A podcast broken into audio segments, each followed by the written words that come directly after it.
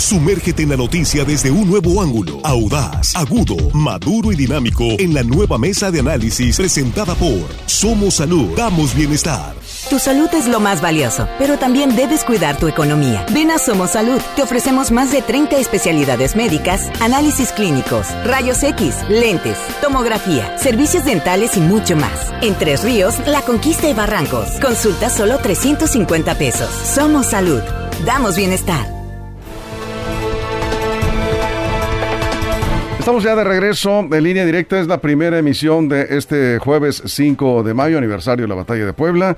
Y aquí estamos ya en eh, la mesa de análisis en línea directa. Gracias por continuar con nosotros, muchas gracias y muchas gracias por compartir esta transmisión en vivo con sus contactos, con sus conocidos. Hoy un tema que nos toca a todos tiene que ver con la economía familiar. Y vamos a saludar a nuestros compañeros aquí en la mesa. Estamos listos. Jesús Rojas, ¿cómo estás? Buenos días. ¿Qué tal, Víctor? Buenos días. Buenos días a los compañeros, por supuesto. Buenos días al auditorio. Las armas nacionales, Víctor, se han cubierto de gloria, dijo el general Invicto Zaragoza. Y aunque muchos no lo quieren reconocer, también el general Porfirio Díaz, que fue un héroe de guerra en esa batalla todavía memorable. Sí, 160 años, 164 más o menos por ahí. Del aniversario del triunfo de nuestras de nuestras eh, ejército contra el invasor francés, el ejército más poderoso del mundo en la época. Sí, pues ni tanto ya ves, ¿no? Así es, bueno, gracias por recordar esa gesta heroica. Juan Ordorica, ¿cómo estás? Bienvenido, buenos días. Muy buenos días, Víctor, amigos de la mesa, nuestros compañeros ahí en la producción y por supuesto al auditorio que hoy jueves, jueves de tentación, no caigan en ella. Les mandamos saludos y les agradecemos. ¿Cómo se parece al viernes, verdad? Pues sí, pero caigan. No, no caigan. Tienes toda la razón. Armando Ojeda, bienvenido, buenos días. Muy buenos días, amigo Víctor Torres. Gracias por la bienvenida. Aquí estamos saludándolos como todas las mañanas. A ustedes, compañeros, aquí a los chicos de la producción. Y por supuesto a toda la gente que nos escucha en nuestro queridísimo estado de Sinaloa. Y más de nuestras fronteras, amigo. Y muy agradecidos. muy agradecidos por esa sintonía. Muchas gracias, en verdad. Bueno, pues entramos en materia. Vamos a hablar de este plan que pone en marcha el eh, gobierno federal en coordinación o con apoyo de los empresarios para eh, contener la inflación y la carestía. ¿A qué se compromete el gobierno? ¿A qué se comprometen los empresarios para ayudar a la economía familiar? Vamos contigo, iniciamos la mesa. Jesús. Bueno, lo primero que tendríamos que decir es un plan que tiene tres estrategias centrales y digamos unas generales, ¿no? Las estrategias centrales eh, estarán en la producción, en la distribución y en el comercio exterior. Cada uno de ellos tiene como algunos compromisos. Por ejemplo, en el de producción, y, voy a hablar solamente de este, en este momento, es la estabilización de precios de la gasolina y el diésel, el aumento en la producción de granos, la entrega de fertilizantes y eliminación de cuota de compensatoria del sulfato de amonio.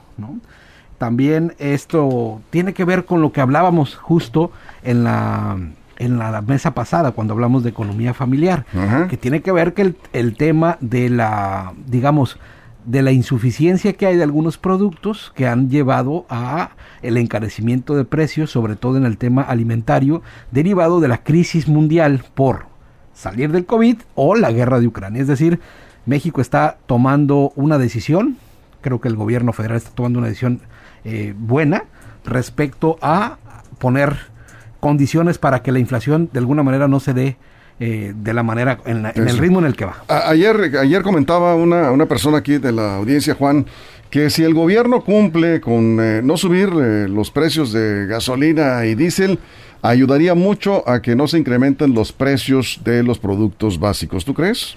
Bueno, es un componente importante de la inflación, no el único, pero sí es un componente. El problema que eh, no puede no puede soportar mucho el gobierno. Cada cada cada que el gobierno intenta detener el precio de la gasolina nos está costando el erario, ya va en 400 mil millones de pesos que no está destinando a otras cosas. No es tan fácil como por decreto hacerlo. Y sobre este plan yo le reconozco, primero y antes que nada, que no se mete con el control de precios. Ahí sí yo creo que el gobierno se llevó una palomita. Es un, es un plan también eh, centrado, no es un plan alocado, no es un plan radical. Es un plan que busca, sobre todo la parte de la distribución, la de producción, es un, es muy, es un poco complicado querer aumentar, eh, sobre todo por el autoconsumo, que es lo que quieren hacer, el autoconsumo en granos. Es un poco difícil, pero sí hay que reconocerle que es un plan, insisto, moderado, es un plan que no se mete con el control de precios, es un plan que busca a un sector de los de la canasta básica eh, algunos productos, creo que una tercera parte de los productos es de la que busca incidir, crear, crear una canasta dentro de la canasta de productos que al menos tenga un piso dentro de las familias mexicanas. Y yo creo que al menos está haciendo algo el gobierno, lo hace de manera moderada, lo hace sin meterse con el control de precios, le pongo una palomita, creo yo que no va a incidir mucho en la inflación, finalmente no va a incidir mucho, pero... ¿Por qué le pones palomita? Porque está intentando hacer algo y lo que intenta hacer es para beneficiar a las familias, digamos, de más bajos recursos. En el mediano plazo va a ser muy complicado que baje la inflación por sí sola esta iniciativa, pero sí busca a las familias mexicanas, sin meterse con el control de precios, insisto, que puede ser, toda, hubiera sido más perjudicial que la inflación misma, eh, busca dar una salida. Ahí es donde le pongo la palomita, bien por el gobierno federal con este plan. Armando. Fíjate que de alguna manera coincido con Juan. Víctor, para mí, eh, lo más trascendental de este plan y lo importante que me parece a mí es ese llamado a la participación de la iniciativa privada. Eh, el plan busca la estabilidad de los costos de la canasta básica, no reducirlos. Ya ahorita nos estamos conformando los mexicanos y el propio gobierno con que los precios no suban, que la canasta básica, aunque está la carestía ya golpeándolos, por lo menos haya la certidumbre de que no van a subir los precios de la canasta básica. Esa es la ruta del éxito, yo creo, en la búsqueda de la estabilidad de nuestra economía nacional. Y es que solo el gobierno y, de la mano con la iniciativa privada pueden lograrlo, podemos avanzar hacia el desarrollo del país y con con el ritmo que los tiempos nos exigen. Yo creo que sí es un gran éxito del presidente de la República López Obrador y del secretario de Hacienda Rogelio Ramírez de la O, quienes de manera pues conjunta promovieron, eh, eh, hicieron el llamado a la iniciativa privada para que se sumen a este gran esfuerzo nacional.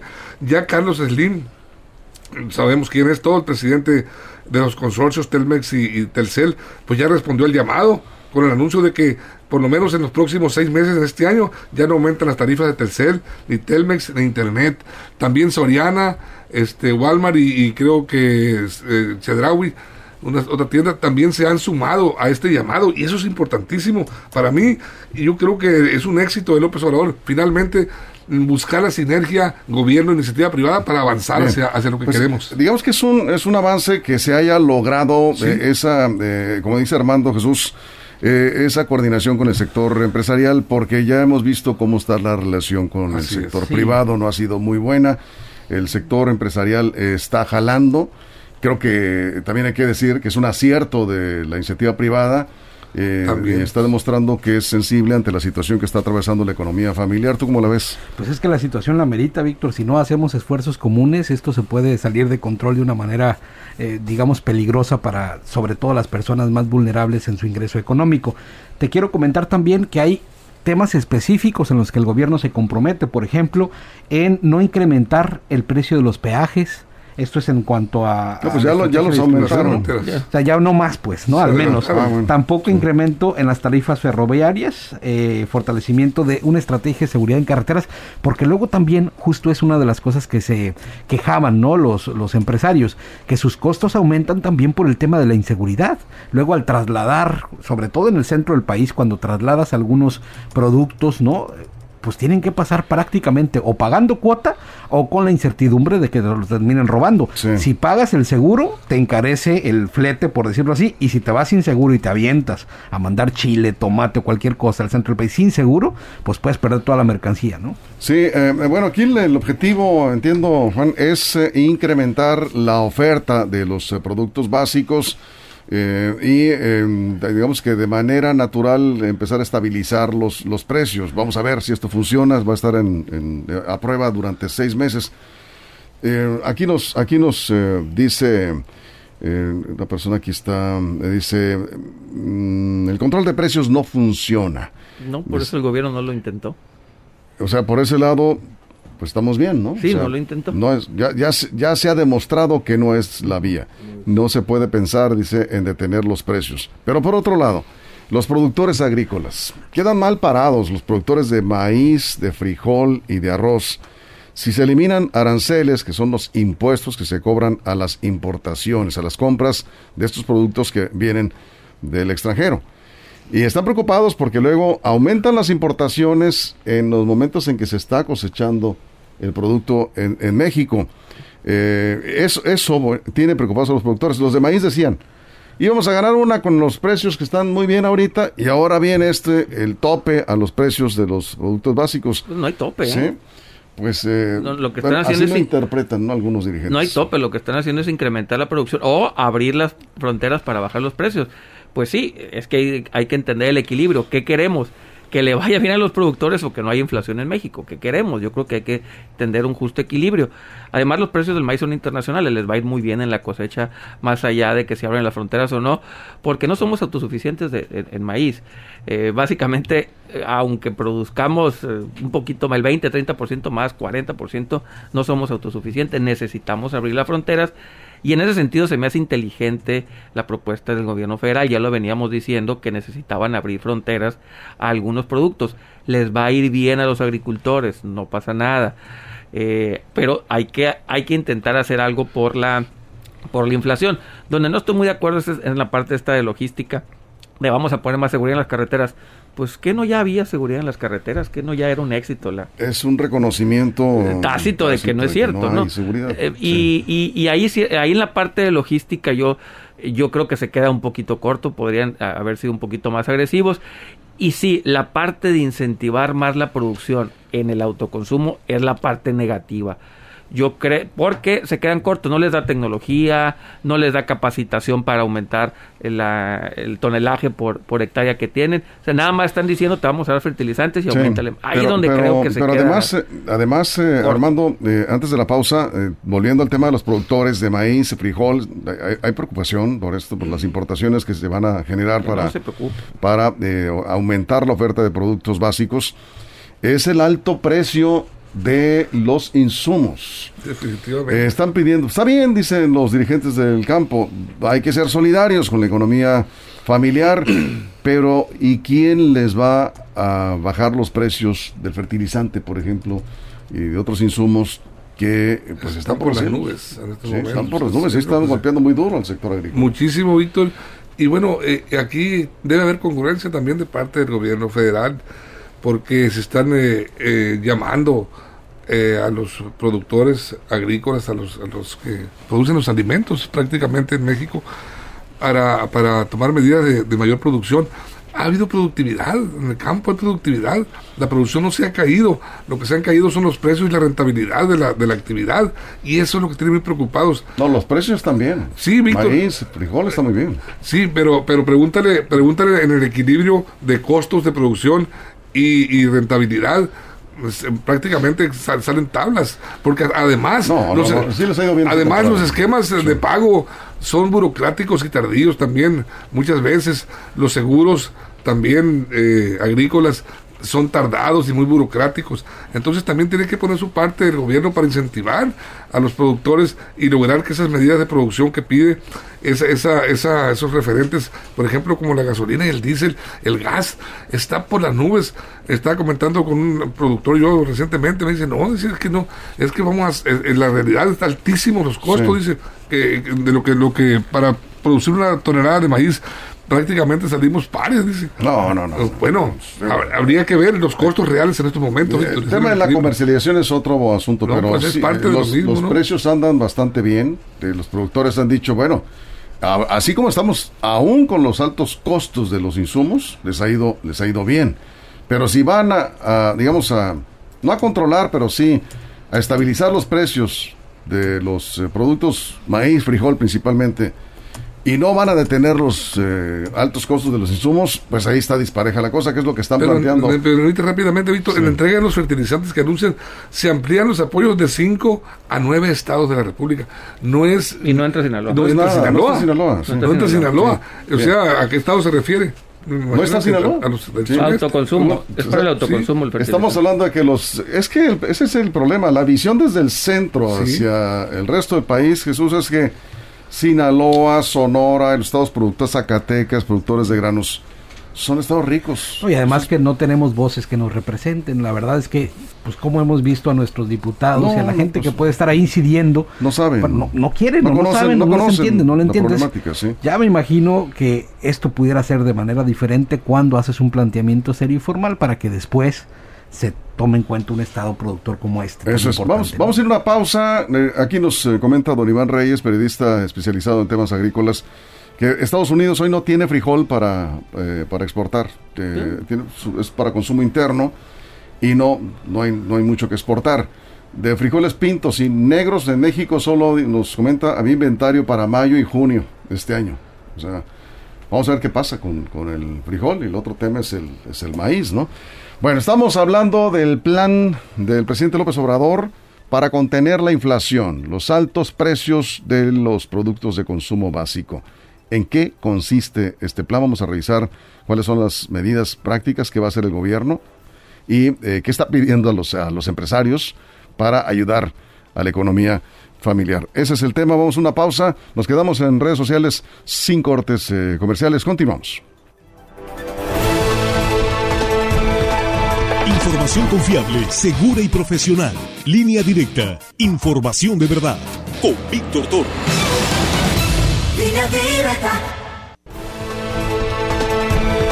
Estamos ya de regreso en radio también. ¿Dónde nos quedamos? Eh, eh, Jesús, Jesús.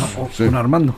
Sí, pues, a ver, Jesús, vamos en, el orden. Pues yo creo que entonces respondemos la pregunta que nos hacía que nos hacía el... Los productos que no subirán de precio de acuerdo a este eh, plan que anunció el presidente López Obrador son... Son 24 productos y es aceite de maíz, arroz en grano, atún en lata, azúcar morena, bistec de red, cebolla, chile jalapeño, chuleta de puerco, frijol, huevo de gallina, jabón de tocador, jitomate saladet, leche, limón, manzana, naranja, pan de caja, papa, papel higiénico, pasta para sopa, pollo entero, sardina, tortilla de maíz y zanahoria. Esos son los 24. 24 productos, bien. Eso es Juan. Sí, eh, ahora hay que decirlo, todos los gobiernos, o bueno, casi todos los gobiernos han pasado por estas situaciones desde los 80, acuérdense con los precios pacto y las solidaridades. Y hoy el presidente Andrés Manuel López Obrador le está tocando lidiar con una inflación que sí, él no, él no es un problema nacional, es un problema importado, pero los países están entendiéndolo y atacándolo de diferente manera repito e insisto y lo dejo claro, que no hay, no se hayan metido con los con poner, fijar precios eh, máximos, eso en verdad es un gran avance porque hubo la tentación ahí de que querían ponerlos, qué bueno que no fue así. También muchos mm, muchas cámaras no quisieron no quisieron meterse a este a este pacto muchas empresas tampoco lo quisieron hacer vamos viendo si conforme avance los meses se sumen o se salen porque muchos de estos productos estos 24 productos eh, pueden verse sujetos a ciertos movimientos del mercado y algunos van a batallar en mantenerse. Vamos a ver, ojalá y se mantengan estos 24 productos, que es una tercera parte más o menos de la canasta básica, que lo explicó muy bien el secretario de Hacienda, que no, no se intenta influir en toda la canasta básica, sino solo en una tercera parte que provoca esta tercera parte de la inflación. A ver, aquí, aquí dice Guadalupe Miranda, que le agradezco mucho el comentario, que está escuchando la mesa y además es un experto, maneja el tema de la comercialización de frijol, él tiene una amplia distribución en algunos estados de, Estados Unidos. Y dice el tema de los granos que no cotizan en la bolsa, frijol, por ejemplo, garbanzo, ¿no? Tampoco cotiza en la bolsa. Si de fondo dice, no tenemos en México una planeación de siembras nacional estratégica con inflación y sin inflación, eh, habrá muchos picos en los, en los, en los precios. El, el, asunto de la oferta y la demanda, como ya los comentaba. Si, si, no hay productos, no hay nada más caro que lo que no hay. Ah, ah, este, esta mañana nos comentaba, por cierto, Juan, un, una persona que fue a comprar aguacate. Uy, está más caro que el, de la 120 pesos el, kilo, de aguacate. ¿Cuánto es el salario mínimo? 170. 70, ¿no? ¿No? Y ahí sí tiene que ver más con logística que con producción. Pero le, Eso sí tiene que ver le, dice, es que la guerra en Ucrania, compadre, no, dice el comerciante. No, dice, oye, pues el aguacate viene de Michoacán. No, no, la guerra en Michoacán. el control de los centros aguacateros de Michoacán por los múltiples guerra del cártel que, está, que están ahí controlando. Ese es el tema. Ese no es un tema de oferta y demanda. No es tanto eso. Eh, es cómo están manejando el producto, el aguacate, el limón que está escaso en el país. y no por producción, ¿eh? bien importante, no por producción. Eh, este, sí. A ver, ah, me, comenta aquí un, compañero periodista especialista precisamente en temas agrícolas, muy especializado. ¿Quién es? Roy Angulo. Me dice, eh, para aclarar, un saludo, compañero Roy Angulo. Dice, dice Roy Angulo que existe una gran amenaza de desabasto en materia de, eh, de fertilizantes para el ciclo que viene. Yo no sé si este desabasto obedezca parte de lo que es la, guerra de que estamos hablando en Ucrania o, las importaciones, porque, porque ¿qué tipo de fertilizantes están usando? ¿Gas? O urea, no sé, no sé de qué tipo de fertilizante se refiere, pero él, eh, él, no soy especialista en materia agrícola, pero sí dice que va a haber un, grave desabasto de fertilizante para el ciclo que viene, eso va a golpear de alguna manera. Ahora el tema Sinaloa no es un es un ciclo de, este de verano reducido en realidad y no tanto por el tema del agua que también afecta, sino que generalmente se siembra menos en, en, esta temporada. Pero eh, pues eso también va a afectar los precios no, no vamos a producir lo necesario para abastecer el mercado nacional. Si está a prueba, vamos a ver cómo funciona en seis meses este plan. Sí, y esto es un plan de emergencia, de alguna manera están tomando decisiones a como nos está llegando la tormenta, pero bien dice el radio escucha, el tema es transitar a pensar en una política nacional, ¿no? En el tema agrario, que de verdad se sienten a planear, a pensar cómo, con sus múltiples aristas en un grupo de expertos, más allá de los políticos que siempre tratan de llevar agua a su molino, con un grupo de expertos, con productores, con gente que sepa, que conozca a profundidad el campo y se haga una planeación nacional respecto a lo que estaba diciendo muy bien nuestro radio escucha para poder pensar no solo en la emergencia, sino en una política nacional. Sí, eh, es a, mediano plazo, ¿no? No se resuelve esto de la noche a la mañana. Tenemos el gran problema del agua. El gobierno dice, vamos a aumentar la producción de granos. Sí, pero cuando entramos a ver el cómo, Juan, ahí, es, donde... Sí, es lo que decía al principio de la, de la mesa. No veo en este plan algo que incentive la innovación tecnológica. Sí está bien, lo voy a poner entre comillas, lo del autoconsumo que no me gusta, pero si ya te vas a meter en eso, ¿por qué no traes aparejado un plan para tecnificar estas, estas parcelas de autoconsumo? ¿Por qué no les das paneles solares? ¿Por qué no les das pequeños tractores? La parte tecnológica, esto juega un papel importantísimo.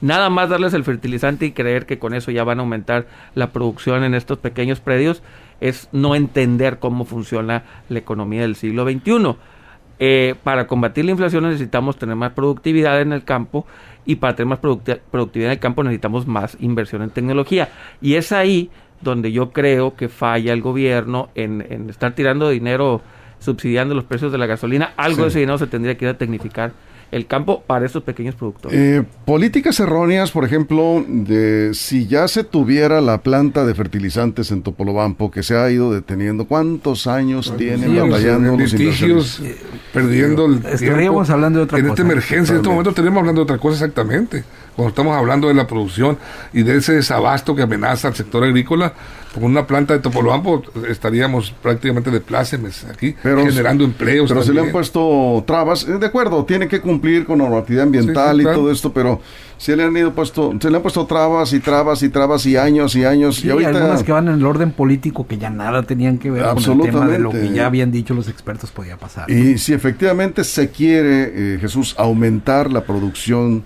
de granos, necesariamente tiene que pasar por estímulos al campo, pero también de eh, producir insumos a un costo justo para los productores. Sí, claro, y además implica innovación tecnológica. Y además muy importante que todo el programa de apoyo llegue a quien de verdad está produciendo y sean no como en el pasado, porque la verdad así era, eh, estímulos sin chanchuy, ¿no? O sea, que, a ver, ¿cuántas veces en el Procampo no supimos de productores agrícolas que sembraban un hectárea y recibían por 25, ¿no? Nos tocó ver a todo mundo que sacaban y quienes se enriquecieron. Así es. Muchísimos.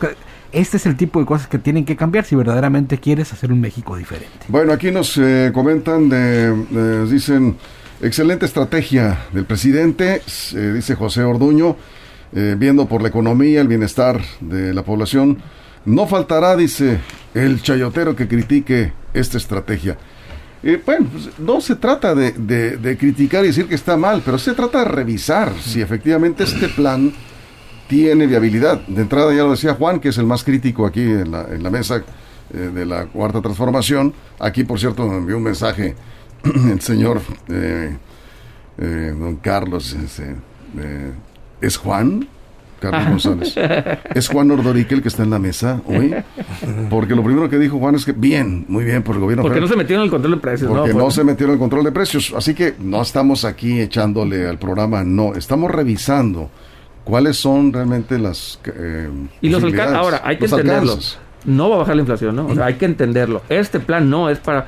se vende, se vende para bajar la inflación. No va a bajar la inflación. Es para crear un, una canasta de productos que la gente pueda tener acceso a él de una manera más accesible que otros lados. Pero el combate a la inflación no se va a dar con este plan ni de lejos. Es más, creo que hoy o mañana el Banco de México, o esta semana tiene que haber la reunión del Banco de México y va a anunciar nuevas alzas a la tasa de interés.